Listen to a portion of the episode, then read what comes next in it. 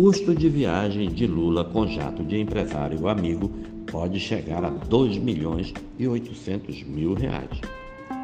O custo de uma viagem em jato particular para a COP27 no Egito, semelhante à feita pelo presidente eleito Luiz Inácio Lula da Silva, pode chegar a 2 milhões e 800 mil reais.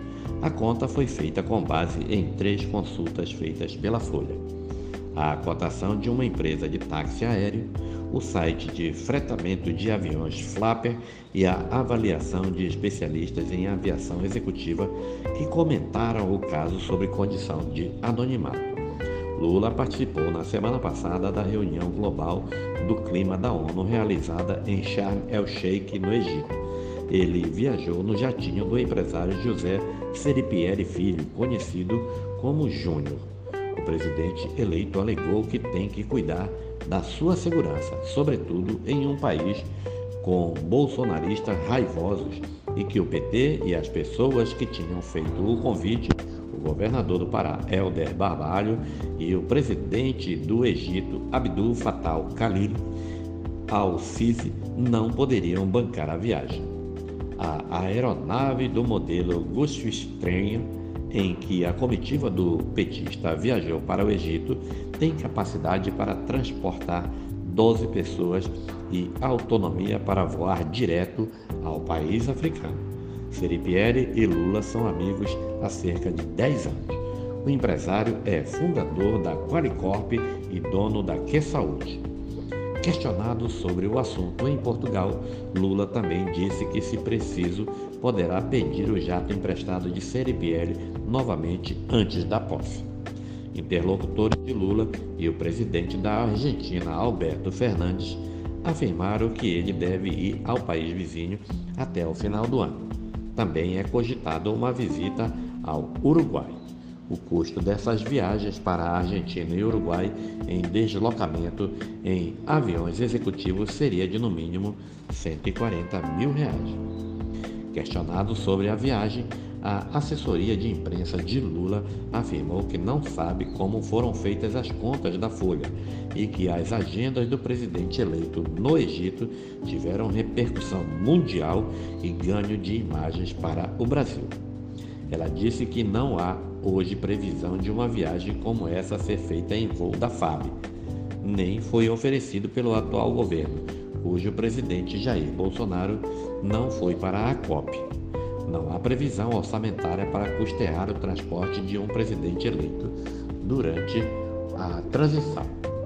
Como o período eleitoral acabou, também não existe a hipótese de se recorrer ao fundo eleitoral reservado às campanhas.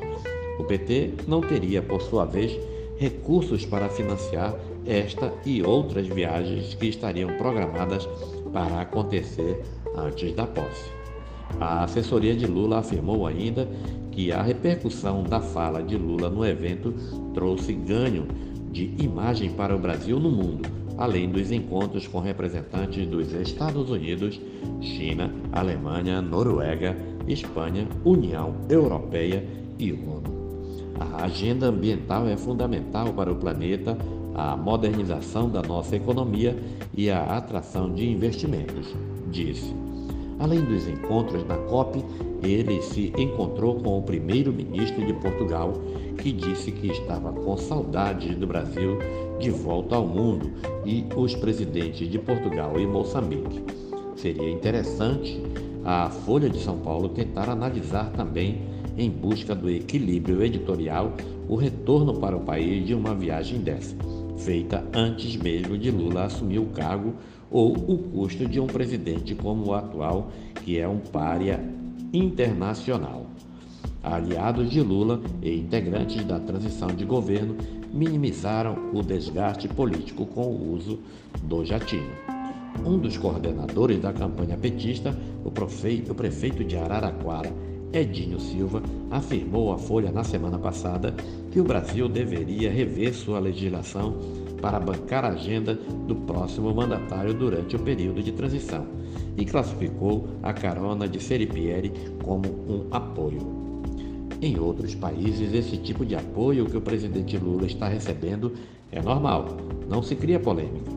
A iniciativa privada dá suporte para um presidente ou uma figura pública que tem cargo público em muitos países do mundo, isso não tem nenhum problema. No Brasil, se tem inclusive por causa do ambiente político que nós estamos vivendo, afirmou. Questionado sobre o assunto em Portugal na semana passada, Lula também afirmou que o avião de Seripieri era novo e seguro e que vai agradecer se puder viajar com ele novamente antes de assumir a presidência. Segundo ele, Bolsonaro deveria ter oferecido um avião da FAB se fosse responsável. Uma viagem do Brasil ao Egito, comparada em Portugal na volta, como a que fez a comitiva do presidente eleito, custa ao menos um milhão e meio de reais. O preço varia, sobretudo, de acordo com o porte da aeronave e a autonomia que ela tem para fazer um voo de longa sem escala. Pelo site da empresa Flapper é, é possível fretar um, um voo para cinco passageiros por cerca de 1.491.000 reais.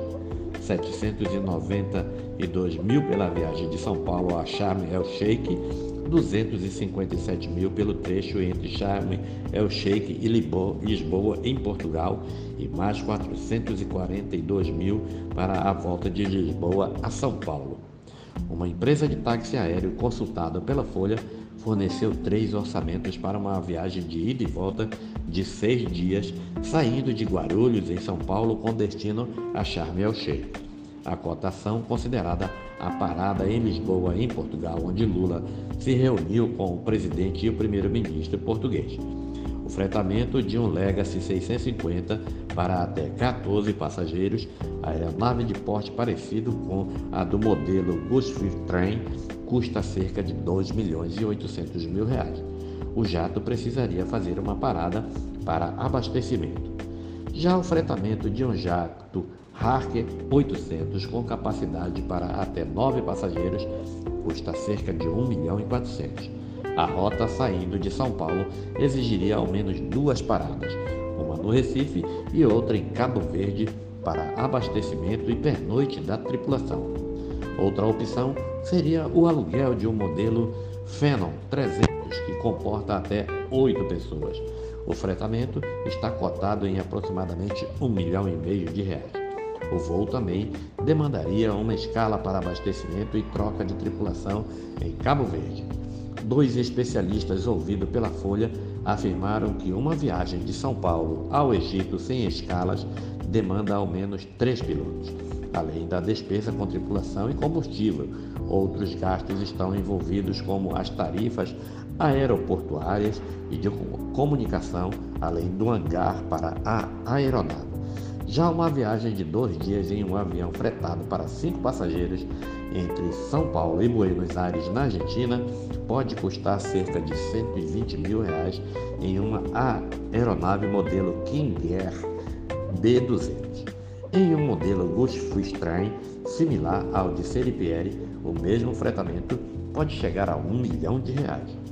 Há opções ainda mais caras, no entanto, que fariam com que os gastos com deslocamento chegassem a 2 milhões e meio de reais. O trecho entre Buenos Aires e Montevidéu, no Uruguai, pode custar de 20 a 500 mil reais, dependendo da aeronave.